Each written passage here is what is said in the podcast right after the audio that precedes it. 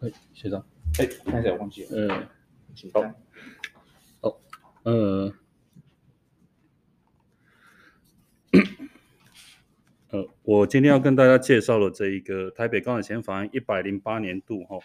这个数字哈一六四九号哈，跟这个一六五零号的这个情况哈，其实跟刚才的呃黄元浩老师哈黄元浩教授所讲的哈，这个实物上面会把很多东西的形式哈。呃，当做是课税的一个实质的情况，其实很类似哦。那我们这个判决的话呢，是在这个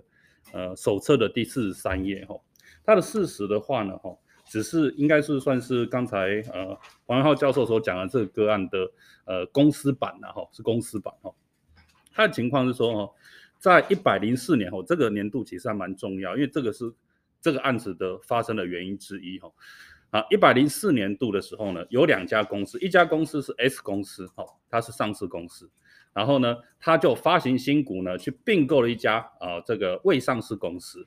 那他就用发行新股的方式给这一个啊这个被并购公司的股东，然后取得他百分之百的持股，然后并且呢把这个被并购的公司收购它，好收就是变成他的这个百分之百的子公司，他没有让它消灭哦，一般的。并购都会觉得说，我就把你这个被并购公司消灭，他没有把它消灭哦。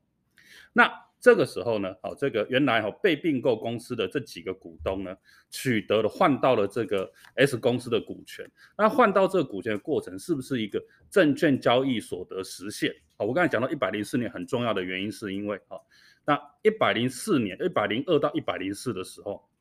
未上市股票哦，它的证券交易所得哈是要课税的，是。分离课税的哈，是分离课税的哈。那分离课税适用税率是十五趴哈，是十五趴。那这样子，好，那我们再回到这个判决主文哈。那这判决主文的话呢，是把这个呃呃原处分去把它撤销了哈。他的这个理由的话呢，其实说哈，也是呃回归一个课税的一个最基本的。精神或是一个原点了哈，就什么是所得？所得的话呢，是已经实现的，而且在市场上哦，交易上面被证实的所得哦，它不是这种形式上的一种所得，不是一种计算上的所得。一般说形式上计算上，我们就讲是所谓的这个纯资产增加的这种行为的话，那才是一种形式上的一种所得哈。那这个案子到底是种形式上还是一种实质上的一个所得哈？那这法官呢？哈，就去分析，他说换股的话呢，有几种，就是说公司并购有几种对价的一种形式，然后你比如说股份的买卖，或者是互相交易，那或者是说呢，哈，像这个案子一样，就是发行新股，哈，然后换到这个股票，哈。那这种情况的话呢，哈，其实在这个案子里面，法官关心的是，哈，法官这个关心的是说，哈，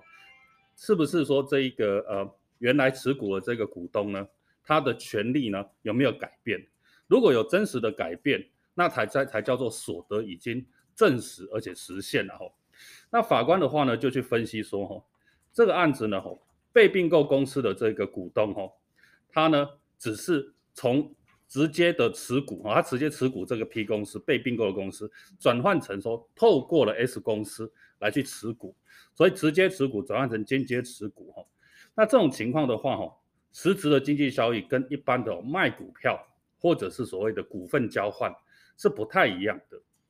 那这种情况的话呢，法官定性是说，哈，是一种企业内部组织改造所造成的纯资产的形式增加，没有经过市场交易而去证实而实现。简单的来说的话呢，就是说它只是两边的哈这股权的一种形式的交换，但是还没有外部的这个资源的一个注入。好，那从这个角度来去看，哈，那这个案子的话呢，其实是为什么要特别拿出来推荐呢？哈，因为一直以来，哈，我们的所得的概念一直都没有被好好的理清。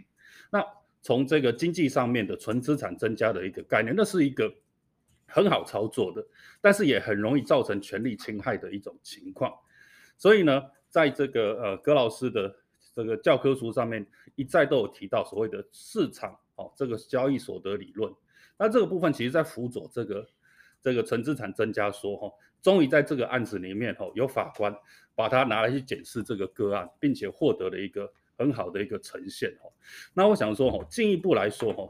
我们也可以再去好好的思考，是说哈，这个所得来说哈，什么样的所得才会真实的哈？它可能是已经构成了，但是所得构成不代表它会实现。例如是说呢，就像是你入股一家公司，那你入股就有所得了吗？还是等这个公司有赚钱，或者是你已经卖掉的时候有价差？那这个部分的话呢，其实就是一个比较复杂难解的一个问题哈。但是这个案子至少给我们了解说哈，在个案上面来说，可以去好好的思考，纳税义务人是不是真的透过这个交易而获得了一些财产上的一个争议哈。那我就简单说到这边，谢谢。大学社会科学院财政学系与法学院合并，钟琦老师为我们介绍最高刑一零九年度案是第五六三号。谢谢大家。呃，我赶快介绍这个案子哈，它是呃在处理那个呃非现金捐赠的列举扣除额的问题。然后那既然是非现金捐赠的话，那目前我们会呃原则上以实际取得成本为准。好，但是。呃，有一个责任。